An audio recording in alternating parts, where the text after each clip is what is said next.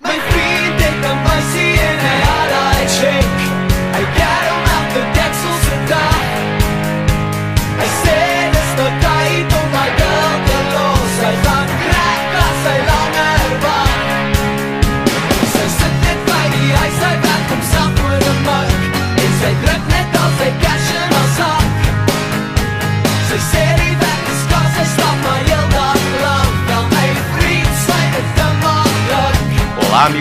é o Auto Radio Podcast trazendo mais um Drops Under the Covers. Eu sou o Ricardo Burman e hoje trazemos algo diferente. Não é bem um cover, mas seria talvez um plágio, uma homenagem. Começamos com Obladi Oblada, canção dos Beatles do seu álbum de 1968, chamado simplesmente de The Beatles, mas é mais conhecido como The White Album ou o Álbum Branco. Embora acreditado à dupla Lennon-McCartney, a canção foi escrita por Paul somente. Foi lançado como single também em 68 em muitos países, mas não no Reino Unido e nem nos Estados Unidos até 1976. Eu lembro que a gente citou em algum programa que a gente falou sobre Beatles, acho que sobre 67, enfim, não lembro, que os Beatles não permitiam que os seus singles fizessem parte dos seus álbuns, ou seja, eles lançavam um álbum e lançavam um single com faixas inéditas. Isso é bacana e não é. Paul escreveu a música na época que o reggae estava começando a se tornar popular na Grã-Bretanha, né? A letra tem uma parte que diz Desmond has a barrel in the marketplace, ou Desmond tem um carrinho no mercado. Foi uma referência ao primeiro ska jamaicano mais conhecido de Desmond Decker, que tinha acabado de ter turnê, uma turnê de grande sucesso lá pelo Reino Unido. E aí o Paul foi lá e deu uma chupinhada, né? Ou então uma homenageada. O slogan Obladi Oblada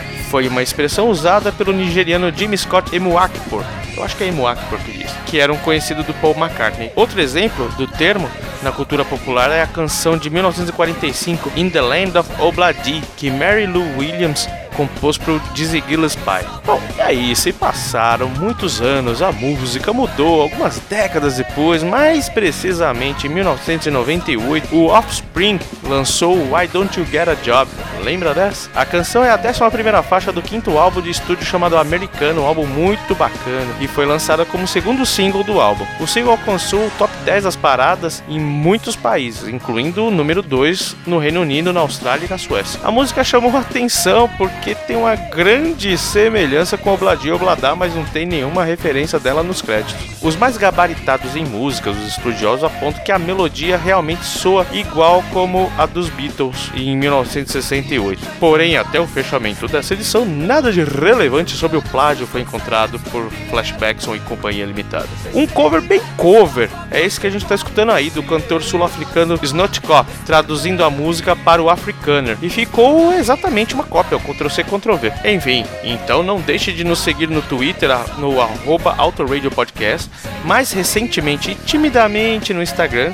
E como diz o Bruno, Shinozaki lá do podcast Fim do Grid, na mídia antissocial facebook.com.br Podcast. Você pode mandar também o seu feedback por e-mail no contato arroba autoradiopodcast.com.br e pedir um som também, né? Quem sabe a gente toca. Uma coisa bacana que tá rolando nessa semana da publicação desse podcast é que a gente foi convidado lá pelo 80 Watts do nosso querido amigo Xi, onde a gente viajou a Mach 2, segundo ele, no F14 e o episódio ficou bem bacana do, da atração que ele tem lá, o Cine 80. E nós falamos um pouco sobre Top Gun e não sabia que o Fabioca gostava tanto e entendia tanto de, de, de caças. Sabia que ele gostava, pero não muito, não? Bom, chega de charumalhas, vamos de Beatles e depois vamos de Offspring. Um beijo, um queijo e solta lá, flashbacks.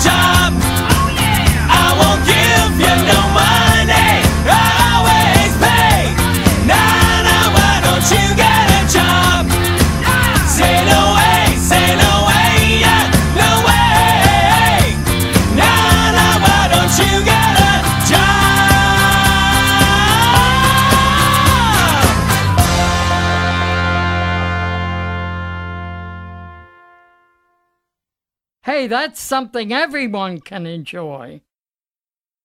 Você ouviu mais um Drops Under the Covers do Auto Radio Podcast.